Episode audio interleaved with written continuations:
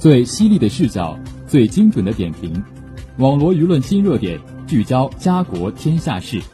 每晚与您相约新闻纵贯线。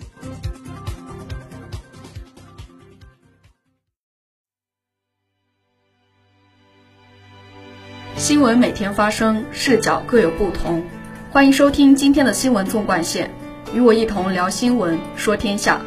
我是今天的主播江淑玉。今天就由我为大家带来最新鲜的社会经济板块。下面请听第一条资讯：中央纪委办公厅与中央政法委办公厅、最高人民法院办公厅、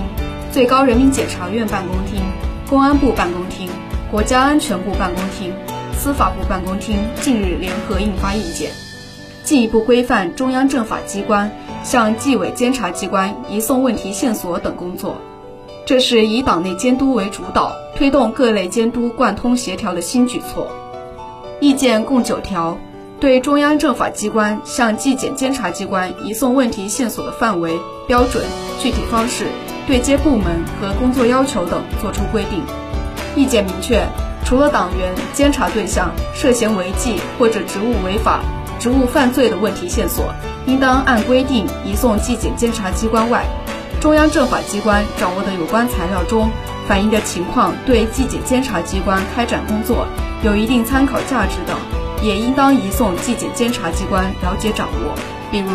中央政法委在政治督查、执法司法监督、纪律作风督查巡查等工作中，发现的领导干部本人或者受益纵容身边工作人员、亲属请托说情、插手具体案件办理、干预执法司法。妨碍司法公正的情况，最高人民法院在审理刑事案件中发现的行使公权力的机关懒政怠政，或者存在违规违纪违法问题，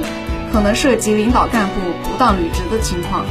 最高人民检察院在履行刑事案件审查逮捕、审查起诉、出庭支持公诉、抗诉职责以及诉讼监督工作中，发现相关办理机关存在违规违纪违法问题。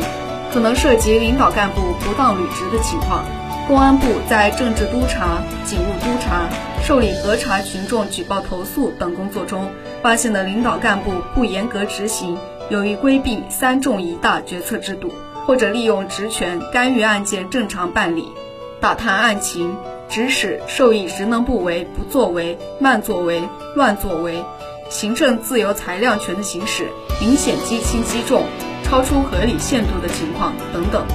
意见明确建立专门的协调联系机制，中央政法机关分别确定责任部门，与中央纪委、国家监委案件监督管理室加强日常沟通联络，抓好移送问题线索和相关情况工作的落实。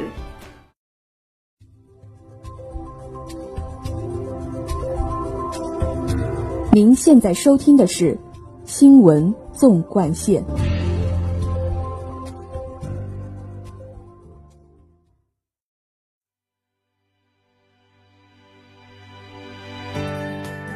下面请听第二条资讯。沙特阿拉伯外交大臣费萨尔二十二号在利雅得宣布，沙特提出一项也门和平倡议，以结束也门危机。也门联合政府对这一倡议表示欢迎。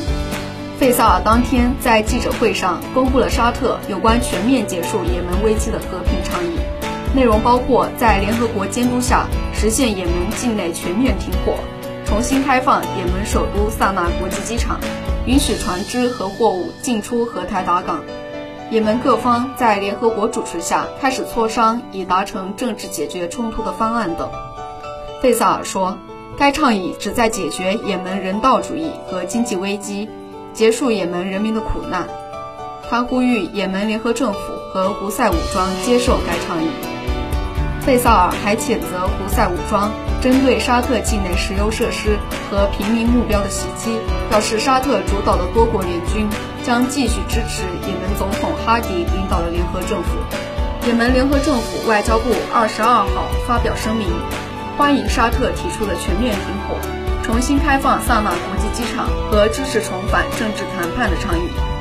声明说，该倡议回应了国际社会有关结束也门人道主义苦难的呼吁。同时将考验胡塞武装对于和平的诚意。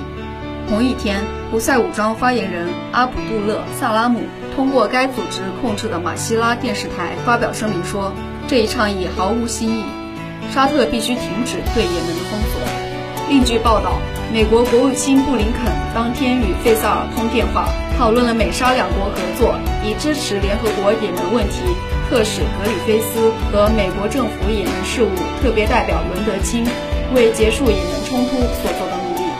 美国国务院副发言人波特同日在例行记者会上表示，美方欢迎沙特和也门联合政府对也门停火和政治进程的承诺。二零一四年九月。也门胡塞武装夺取首都萨那，后又占领也门南部地区。二零一五年三月，沙特阿拉伯等国对胡塞武装发起代号为“果断风暴”的军事行动。二零一八年十二月，在联合国斡旋下，也门政府和胡塞武装就荷台达停火、战俘交换等重要议题达成一致，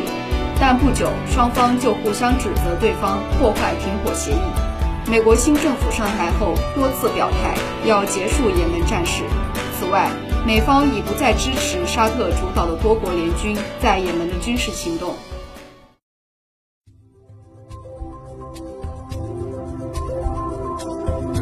您现在收听的是《新闻纵贯线》。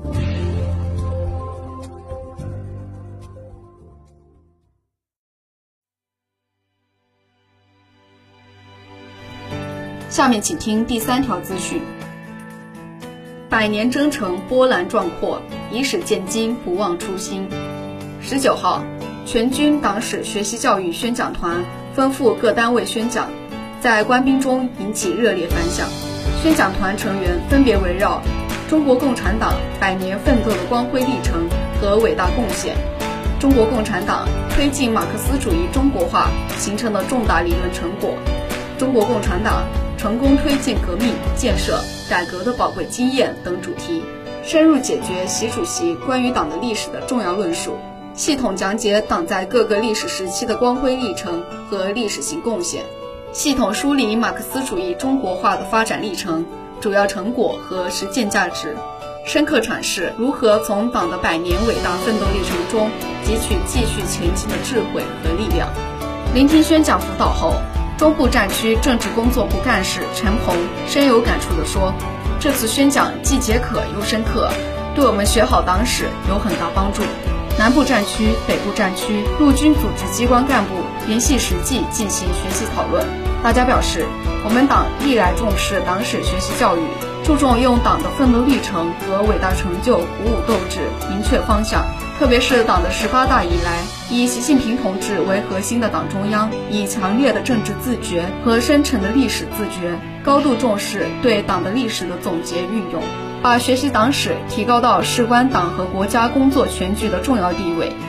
在国防科技大学宣讲结束后，宣讲团成员深入研究所、图书馆等，与该校科研人员和青年学员互动交流。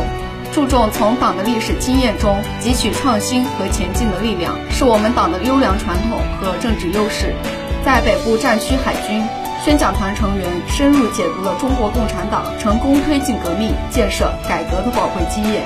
讨论交流中，刚刚递交入党申请书的北部战区海军某团五连战士顾娇娇谈到：“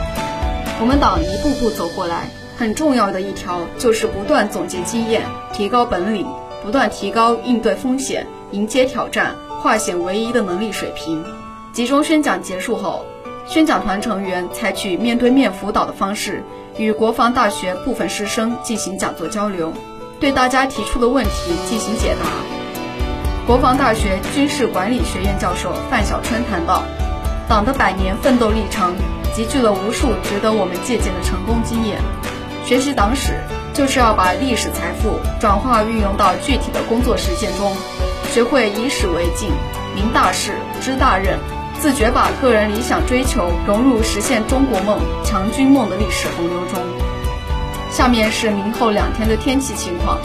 明天是三月二十六号，星期五，天气小雨，十三到十八摄氏度；后天是三月二十七号，星期六，天气多云，十六到二十六摄氏度。网络新闻热点，评述潮流事件。以上是今天新闻纵贯线的全部内容，感谢收听，也欢迎您收听本台其他时间段的节目。再见。